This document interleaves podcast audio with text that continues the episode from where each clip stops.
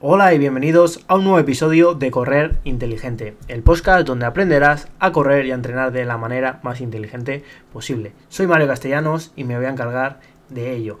Si eres como la mayoría de los corredores, seguro que no pasarás mucho tiempo pensando en el proceso de, de entrenamiento, ya sea porque sales a correr por diversión, porque sigas un plan de entrenamiento general o que te has descargado de internet o porque simplemente sales a correr con tus grupetes de amigos. Aún así, el proceso de entrenamiento básico no es nada complicado y vale la pena por lo menos conocerlo, así que os lo voy a explicar. El proceso habitual de entrenamiento para alcanzar un pico de rendimiento o un pico de forma consta de tres pasos, así simplificándolo mucho. El primero sería evaluar hacer un test para determinar cuáles son nuestras fortalezas, cuáles son nuestras debilidades con respecto a las demandas de nuestro objetivo. Si vamos a preparar un 10K, serán unas, si vamos a preparar una maratón, serán otras. Luego, seguidamente, el segundo paso sería desarrollar el plan de entrenamiento, ¿vale? Este punto en el que vamos a prescribir tanto la intensidad como el volumen de entrenamiento para X semanas buscando producir las adaptaciones específicas acorde al objetivo que, nos hayamos propuesto. Y tercero, y no menos importante, porque aquí está la clave, sería administrar correctamente la carga de entrenamiento tanto crónica como la fatiga aguda, ¿vale? la del propio entrenamiento, tratando de encontrar un equilibrio que, que produzca el máximo rendimiento en el momento deseado, ¿vale? En el momento adecuado, el día de la competición. Dicho así, parece hasta sencillo, ¿verdad? Pero si te pones a plasmarlo sobre un papel o sobre una hoja de Excel, verás que no lo es tanto. Como corredor autoentrenado, seguro que modificando únicamente el volumen y, la intensidad, tengas la sensación de estar entrenando más y mejor. Más que nada porque tus entrenamientos se van a volver cada vez más difíciles, ya sea porque corras más rápido, porque metas más intensidad o porque corras más kilómetros, aumentes el volumen. Y como estás entrenando más, pues vas a tender a, pensar que por estar más fatigado, por estar más cansado, vas a estar más fuerte, pero eso no, es así. La tentación de muchos corredores de, entrenarse, de autoentrenarse, es siempre un peligro, porque piensan que cuanto más fatiga, mayor será su, su rendimiento, pero esto es incorrecto.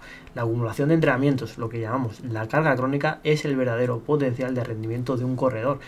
De ahí que haga tanto hincapié en la continuidad del, entrenamiento. En la paciencia, en pensar a largo plazo, es donde están los verdaderos resultados. Porque para lograr el máximo rendimiento requerimos de una carga y una descarga cuidadosa y específica del estrés del, entrenamiento. Las adaptaciones tardan en producirse. Si entrenas demasiado cansado o, muy poco, ¿vale? Porque solo sales a hacer rodajes suaves o, cortitos y sales a, a correr pocos días en semana, tu rendimiento nunca va a ser el óptimo. Pero en el caso de los entrenadores, además, tenemos que tener en cuenta todo el estrés que un corredor experimenta en su vida, en su día a día, como trabajador, en las relaciones personales, en la dieta, en la nutrición que lleve, en el estilo de vida que, lleve. En estos años como, como entrenador de corredores online, he visto como a veces los corredores les cuesta darse cuenta o, admitir que, que, bueno, que están cansados, ¿vale? Del día, de su, de su propia rutina diaria con sus, con sus obligaciones. Tienen, tienen que, te tiene que quedar claro que, el propio estrés de entrenamiento no es el único factor que va a afectar a tu rendimiento. Todos los demás factores estresantes de, tu vida te van a afectar por igual o incluso más que el propio entrenamiento. Tu cuerpo no diferencia cuál es la fuente del estrés. Puede ser que estés de exámenes, puede ser que, que hayas discutido con tu pareja, que hayas tenido una pelea en el trabajo con, tu jefe o que te estén eh, reclamando que hagas un proyecto ya, todo eso afecta a la calidad del entrenamiento y sobre todo a tu rendimiento. Y para gestionar algo es necesario medirlo de manera objetiva. Por ejemplo, el estrés lo debemos medir utilizando una variable fisiológica, ¿vale? Eh, la variabilidad de frecuencia cardíaca, HRV por sus siglas, he hablado una vez de ella en, algún post en Instagram.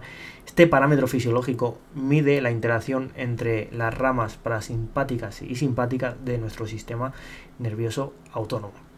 que es el responsable de una serie de procesos fisiológicos sobre lo que, los que no tenemos un control directo. Si bien la HRV no es una manera perfecta para moderar el estrés, sí que nos sirve para ajustar nuestro estilo de vida en respuesta a, esos valores que, la HRV nos, nos da y que puede llegar a producir una mejor adaptación del entrenamiento. Hay muchos estudios que hablan sobre, sobre esto en muchos deportes. En, reporte, en deporte de resistencia, en correr, en nadadores, hay muchos estudios. Si alguno tiene curiosidad por alguno de ellos, que me escriba y, y se lo mando. Y es importante porque podemos saber cómo nos afecta acciones cotidianas como puede ser el beber alcohol, cuando tenemos exámenes, cuando dormimos poco y cómo esto nos afecta a nuestro rendimiento. Pero bueno, esto si os interesa podemos hablarlo en, otro episodio. De manera más terrenal podemos saber cómo, podemos medir el estrés de una persona con un método tan sencillo como, como preguntar, ¿vale? Yo todas las semanas pregunto a mis corredores cómo se encuentran, cómo le ha ido en el trabajo, qué tal X entrenamiento, te has visto fuerte, has tenido alguna dificultad, porque toda esa información es importantísima.